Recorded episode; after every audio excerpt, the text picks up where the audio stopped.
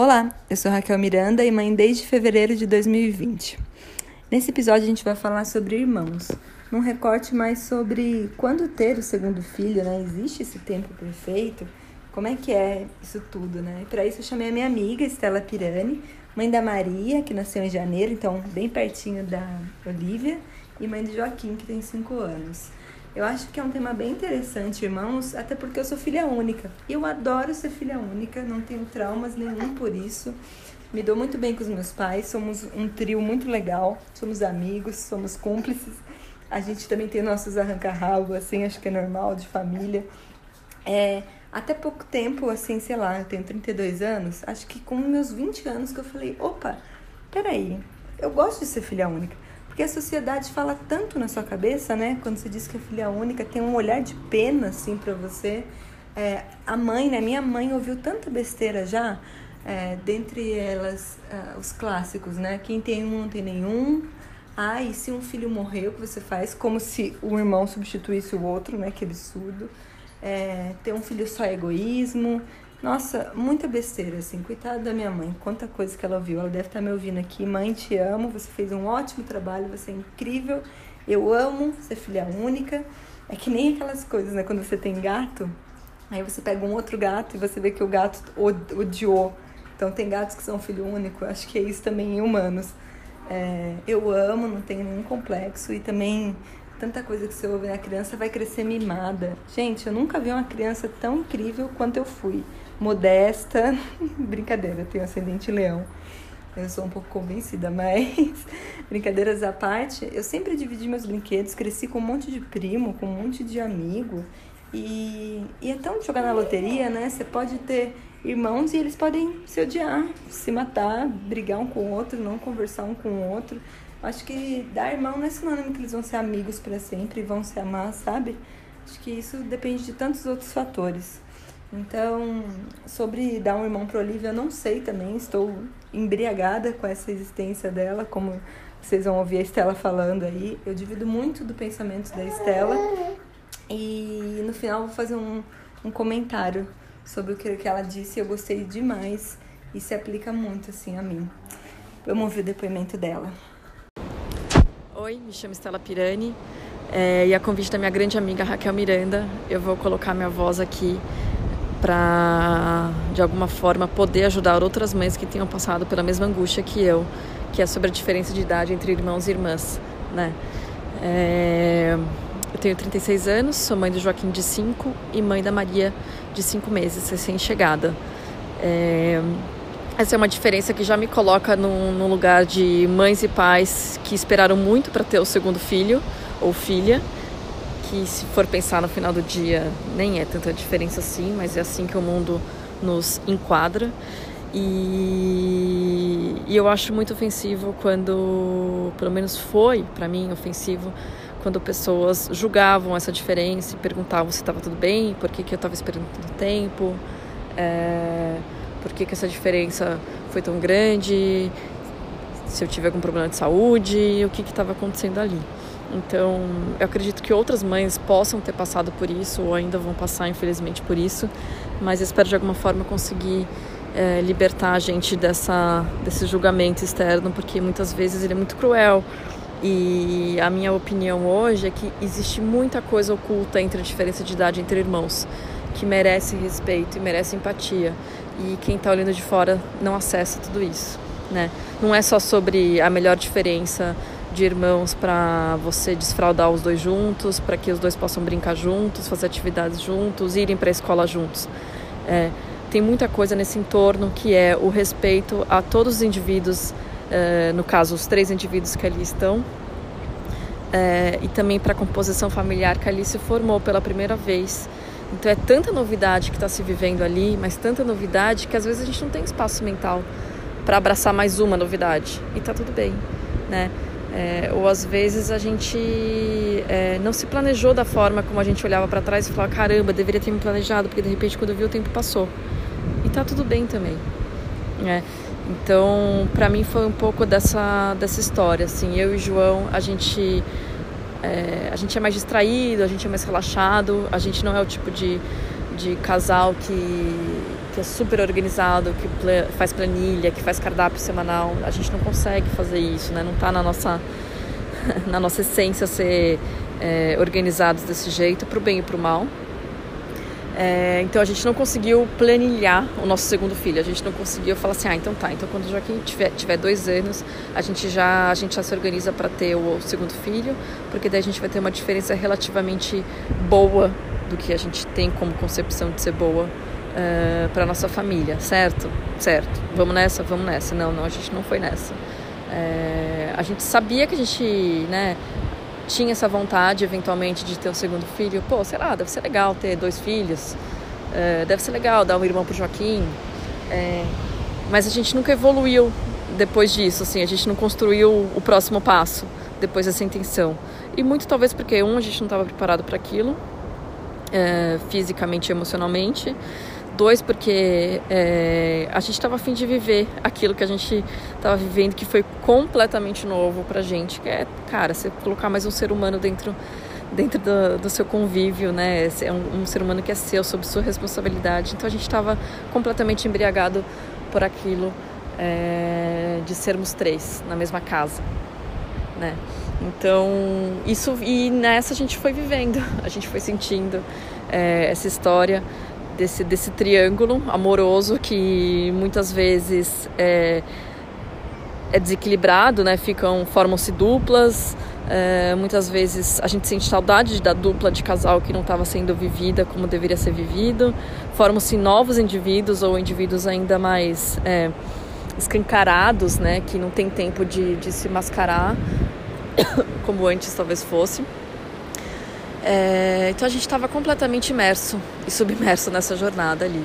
E assim foi, tá? Então, nessa, os anos passaram. Então, é meio que no olhar da sociedade a gente perdeu o timing, tá? Então, isso foi um ponto para a gente ter essa diferença de cinco anos. O segundo ponto que eu acho que olhando hoje eu consigo falar é que eu consegui entender que eu tinha vontade e desejo fora do meu papel de mãe, assim. Então eu estava muito na missão de desbravar caminho para outras mulheres, de que é possível trabalhar numa agência de publicidade e ser mãe, né? E atingir um cargo de liderança. É... Não estava tão explícito isso para mim naquela época, cinco anos atrás, mas eu estava caminhando para, ou talvez estivesse com esse desejo, né? E, e eu abracei essa missão ali, não tão vocalizada como hoje, mas, mas eu entendo que o, o, meu papel foi cumprido. E ele foi cumprido porque eu olhei para fora, eu não estava olhando só para dentro de casa, com todas as culpas e dores que isso possa acarretar na maternidade. É, sinto orgulho de mim, sabe? De certa forma, assim, pô, sei lá, tô bem, sabe? Me sinto, me sinto bem onde eu tô hoje. E, e foi tudo porque eu me ouvi e não, e não ouvi só o, os cálculos matemáticos que se recomendam, né? Essa logística que, que muitos dizem. É, e essa foi a minha história, né? A minha história, Estela, como mãe e mulher.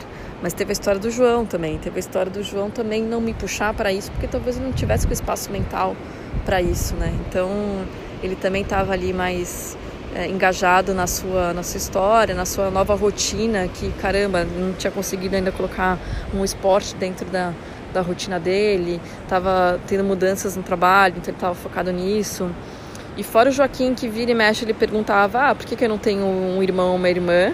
Então parecia ter alguma coisa ali latente naquele corpinho que pedia pra gente, mas nem sempre esse pedido ele é 100% puro, né? Tem muita coisa envolvida, tanto é que na hora que a gente conseguiu é, engravidar da Maria, e eu digo conseguiu porque a gente perdeu um bebê, já conto isso, é, ele falou, poxa mamãe, não era pra você pôr um bebê dentro da sua barriga, eu só tava perguntando por que, que eu não tinha filho, um, um outro irmão.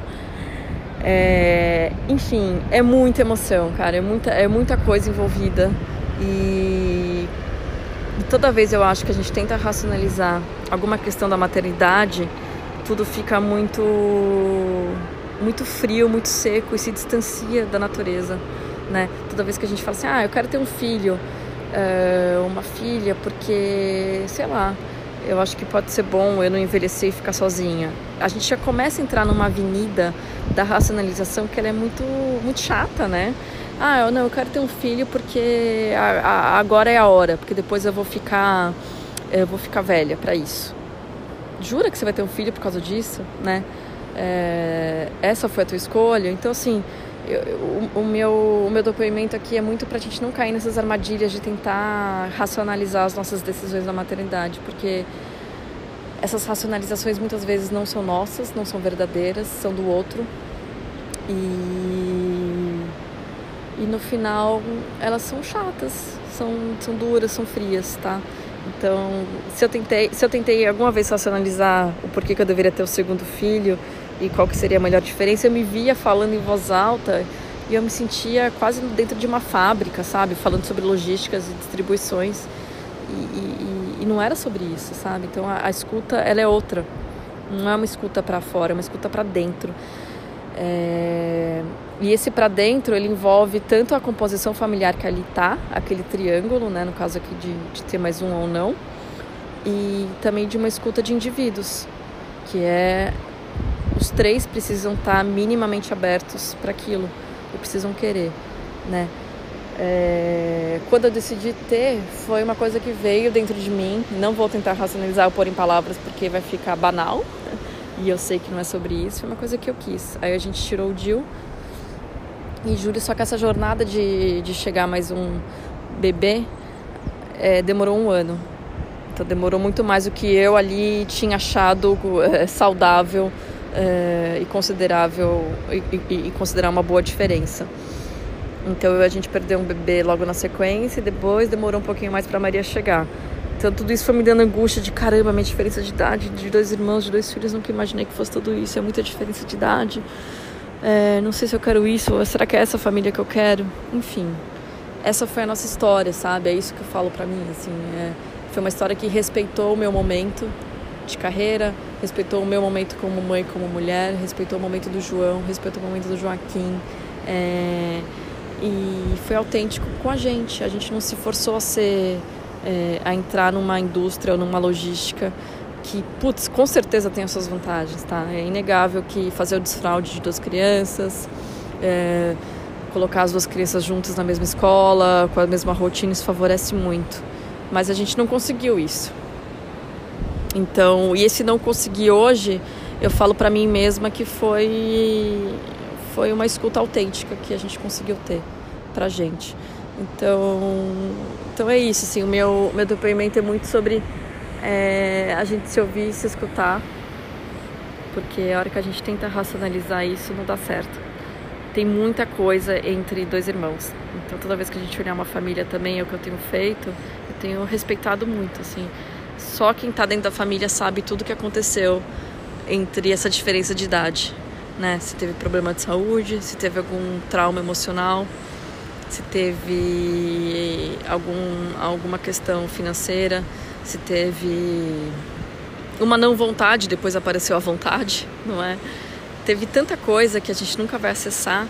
Então, antes de você julgar qual é a melhor idade para sua amiga ou para seus familiares de irmãos, para a gente pensar um pouquinho sobre isso, tá?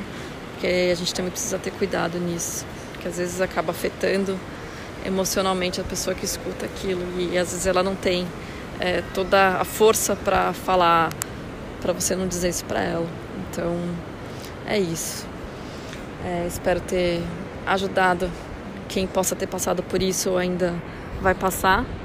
E estamos juntas nessa loucura e nessa doçura. Um beijo no coração de todo mundo. Eu adorei essa parte que a Estela falou, né? Qual que é o seu motivo de ter um filho, né? Por que, que você racionaliza tanto isso, né? Ah, eu vou ficar velha, ai, tem que dar amiguinhos, ai, senão eu sou uma pessoa egoísta, ai, que dó, filho único é mimado. Eu acho que são coisas que a sociedade repete há tanto tempo que quando você vê, são coisas mais dos outros do que suas, né? Que nem eu, até uns 20 anos de idade, eu achava que eu queria ter irmão, porque eu ouvia falar que era legal ter irmão, que tinha que ter irmão. Até quando eu parei para pensar, né, depois de muitos anos de terapia, é, pra, enfim, para tratar outras questões, não essa, falei, opa, mas eu não quero ter irmão mesmo. Eu gosto de ser filha única, eu sou super possessiva com os meus pais. Eu amo que somos um trio. E tá tudo bem, essa dinâmica funciona aqui com a gente, né? Então eu acho que é isso, assim, né? O que, que vai te motivar a ter um outro filho, né? Cuidado com isso, é, reflita o que é seu, o que é do outro, né? Para você não colocar suas expectativas em cima de uma segunda criança ou em cima de um relacionamento entre dois filhos que talvez nem vai existir, né? A gente não sabe, nada é garantia de nada. Então é isso. Qualquer coisa, se você quiser trocar, adicionar sua experiência, pode me mandar um e-mail, me chamar no Instagram. Deixa eu ir que eu tô com uma bebê brava aqui. A famosa hora da bruxa. Até a próxima.